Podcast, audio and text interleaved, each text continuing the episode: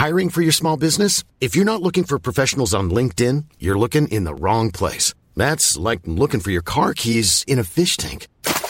LinkedIn helps you hire professionals you can't find anywhere else, even those who aren't actively searching for a new job but might be open to the perfect role. In a given month, over 70% of LinkedIn users don't even visit other leading job sites. So start looking in the right place. With LinkedIn, you can hire professionals like a professional. Post your free job on linkedin.com slash people today.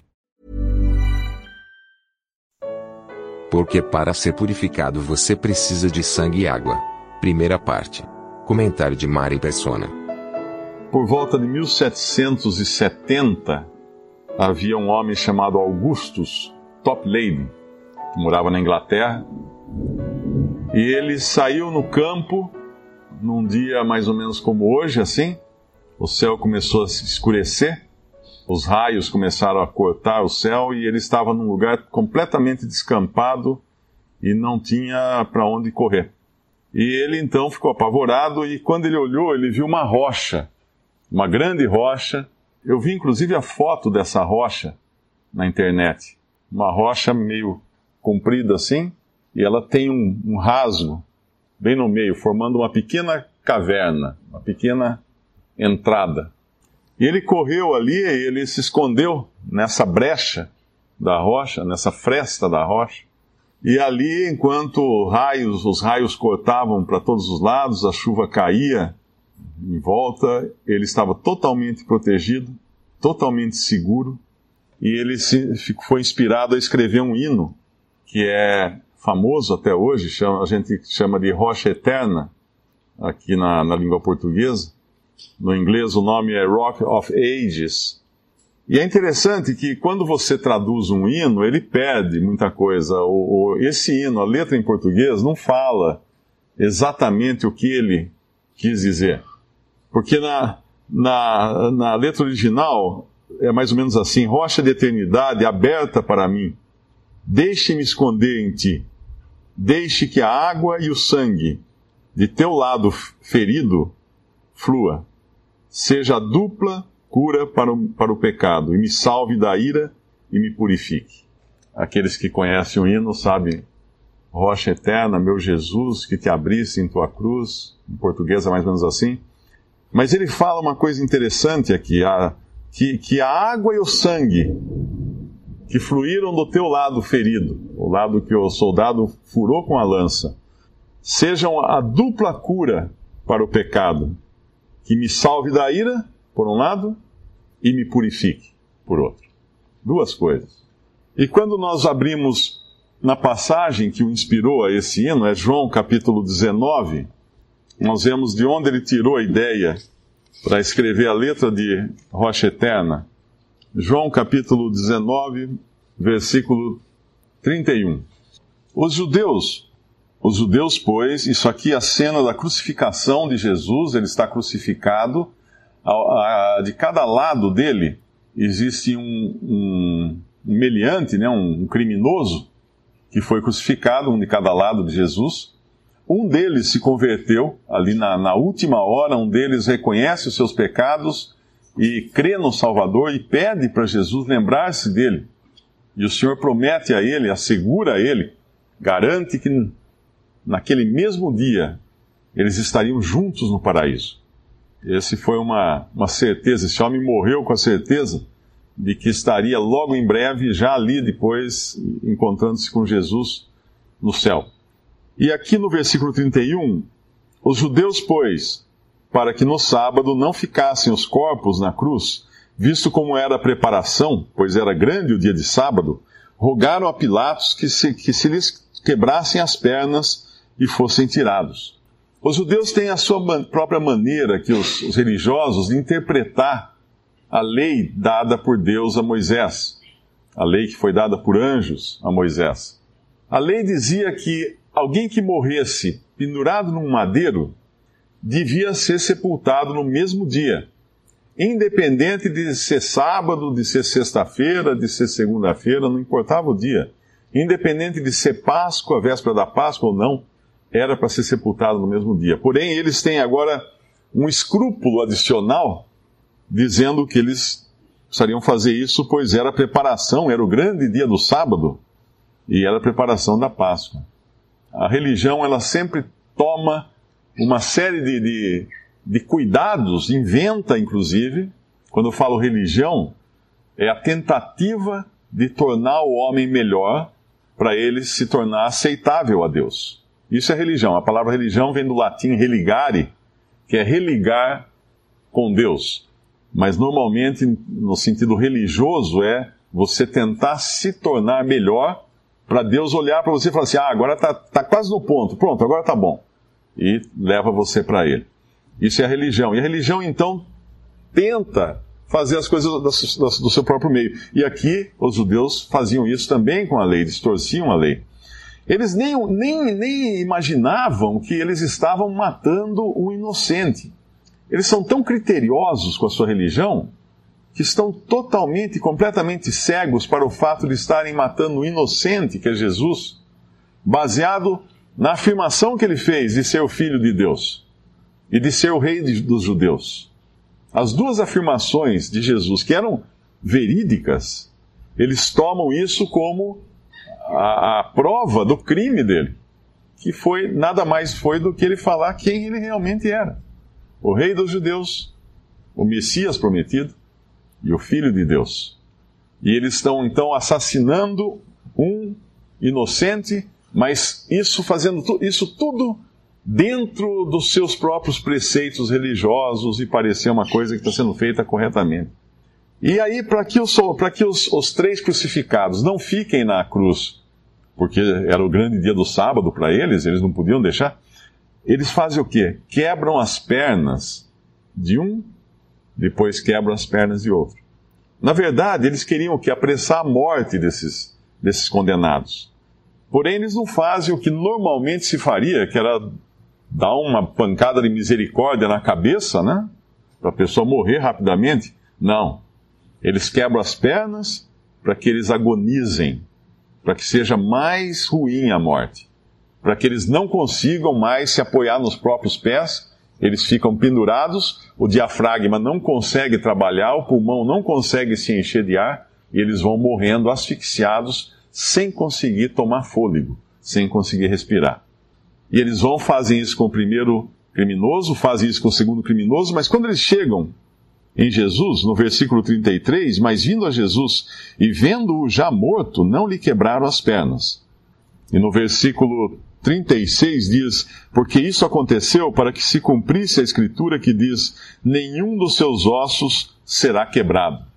Aqueles, aqueles judeus que um dia escutaram João Batista dizer, apontar para Jesus e dizer assim: Eis o Cordeiro de Deus que tira o pecado do mundo.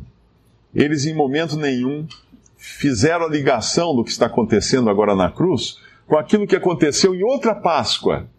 Em outra Páscoa dos judeus, lá no Egito, dois mil anos antes, acho que é isso mais ou menos, mil e tantos anos antes, quando eles estavam prisioneiros, prisioneiros de Faraó, prisioneiros dos egípcios, escravos dos egípcios, e Deus instituiu a Páscoa e mandou que cada família matasse um cordeiro, passasse o sangue na beirada da porta, na, na ombreira da porta, e ficasse dentro da casa, porque o anjo do Senhor iria passar sobre o Egito naquela noite, e onde ele visse o sangue, ele ia passar por cima. Aí a palavra Páscoa significa passar por cima. Ele ia passar por cima da casa que ele visse o sangue, porque alguém já tinha morrido ali. No caso, o cordeiro substituto. E aí, quando chegasse numa casa que não tinha sangue, ele ia então, o anjo do Senhor ia matar, ia ferir e matar o, primogênito da família. Essa foi a primeira Páscoa. Mas quando Deus ordenou que eles matassem o cordeiro da primeira Páscoa, Deus falou assim para eles: Vocês não vão quebrar nenhum osso do cordeiro. Vocês vão matar o cordeiro, derramar o sangue, depois vai assar o cordeiro no fogo, mas não quebrem nenhum osso. E aqui nós vemos cumprindo isso. Nenhum osso foi quebrado. Jesus foi sacrificado, o Cordeiro de Deus foi sacrificado exatamente como Deus tinha ordenado na Páscoa, e os judeus não estão percebendo que eles estão sendo instrumentos para cumprir a profecia. Eles chegam a Jesus, Jesus está morto já. Por que ele está morto? Porque ele deu sua vida. Ele não morreu de fraqueza, do, dos, dos, machucados, dos ferimentos, de cansaço. Não. Chegou um momento, ele pegou e simplesmente entregou o Espírito a Deus, uma coisa que nenhum de nós tem poder de fazer. Ele tinha esse poder, Ele falou que tinha esse poder, antes ele fala isso, que ele tinha o poder de dar a vida e de to tornar a tomá-la se, se, ele quisesse. E ele usou o poder de entregar a vida. E depois ele aguardou que o, o Pai o tirasse da sepultura e lhe desse a vida. Mas aqui, quando, quando acontece isso, eles não quebram as, as pernas. Mas um dos soldados, talvez por, por querer ter certeza de que ele estivesse morto, ou simplesmente por desejo de profanar o corpo de Jesus, nós não sabemos, talvez mais para se certificar de que ele estivesse realmente morto. No versículo 34 diz que, contudo, um dos soldados lhe furou o lado com uma lança, e logo saiu sangue e água. E aquele que o viu, isso o João, o apóstolo João, que estava ali aos pés da cruz, testificou, e o seu testemunho é verdadeiro, e sabe que é verdade o que diz, para que também vós o creais. Sangue e água, saídos do lado ferido. Será que isso faz sentido agora com o hino, a letra da, do hino que, que esse Augusto Toplady escreveu? Do lado ferido, deixe que a água e o sangue que de teu lado ferido fluíram, seja a dupla cura para o pecado, me salve da ira e me purifique. Essa água e esse sangue que saíram do lado de Jesus são a garantia da nossa salvação. São a maneira de Deus salvar o homem. Se a gente abrir em, em, em Salmo, no Salmo 51, nós vamos ver agora como Deus salva um pecador. Como Deus pega alguém que está nos seus pecados, afundado nas suas culpas, nas suas transgressões, e Deus então salva essa pessoa e transforma essa pessoa e a torna pronta, a transforma em alguém pronta para, para ir para o céu. Não por algum mérito dela, mas porque ele, ele faz. O Salmo 51, o versículo 1 diz: Tem misericórdia de mim, ó Deus, segundo a tua benignidade, apaga as minhas transgressões, segundo a multidão das tuas misericórdias. Esse salmo tem uma pequena explicação em cima dele, que é o salmo de Davi, para o cantor Mor, quando o profeta Natan veio a ele, depois de ele ter estado com Batseba. Davi praticou um crime horrível. Davi adulterou. Davi deitou-se com uma mulher que não era sua esposa, era esposa de outro, era esposa de um dos seus soldados. Ele deitou-se com ela. Obviamente, ela não podia falar nada porque o rei, o rei a convocou para dormir com ele. E ele deitou-se com essa mulher. E aí ele trouxe o, o marido dela da frente de batalha para ele ficar em casa, para ver se. Porque ele soube daí que ela ficou grávida, ela engravidou de Davi. Então, para ele tirar a culpa dele, trouxe o marido da frente de batalha para que ele pudesse deitar com a própria esposa. E o marido era tão fiel ao rei que ele disse não. Ele não iria deitar, voltar, ficar na casa dele, ele ia dormir na porta do, do palácio, no chão, porque ele não, não ele estava, o povo estava em guerra, ele tinha que ser fiel a nação dele, de Israel. Esse homem era mais fiel até que Davi. E Davi não consegue fazer com que ele vá para casa dormir com a sua esposa para depois ter, poder alegarem que era filho do próprio marido. Esse homem volta para a batalha, para o campo de batalha, e Davi chama um dos seus oficiais e fala: Olha, coloca ele na frente, onde tiver a parte pior da batalha, e sai, e deixa ele sozinho lá. Obviamente para ser morto. Davi trama a morte desse homem. Ele comete o adultério, ele comete um assassinato.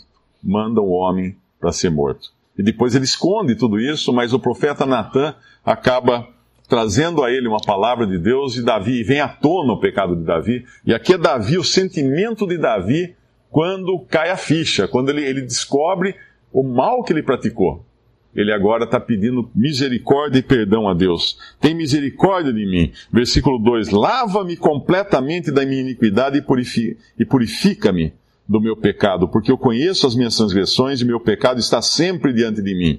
Contra ti, contra ti somente pequei, e fiz o que a teus olhos parece mal, para que sejas justificado quando falares e puro quando julgares. Eis que em iniquidade fui formado e em pecado me concebeu minha mãe. Eis que amas a verdade no íntimo e no oculto me fazes conhecer a sabedoria. Purifica-me com ensope e ficarei puro. Lava-me e ficarei mais alvo do que a neve. Faz-me ouvir júbilo e alegria para que goze os ossos que tu quebraste. Esconde a tua face dos meus pecados e apaga todas as minhas iniquidades. E cria em mim, ó Deus, um coração puro e renova em mim um espírito reto.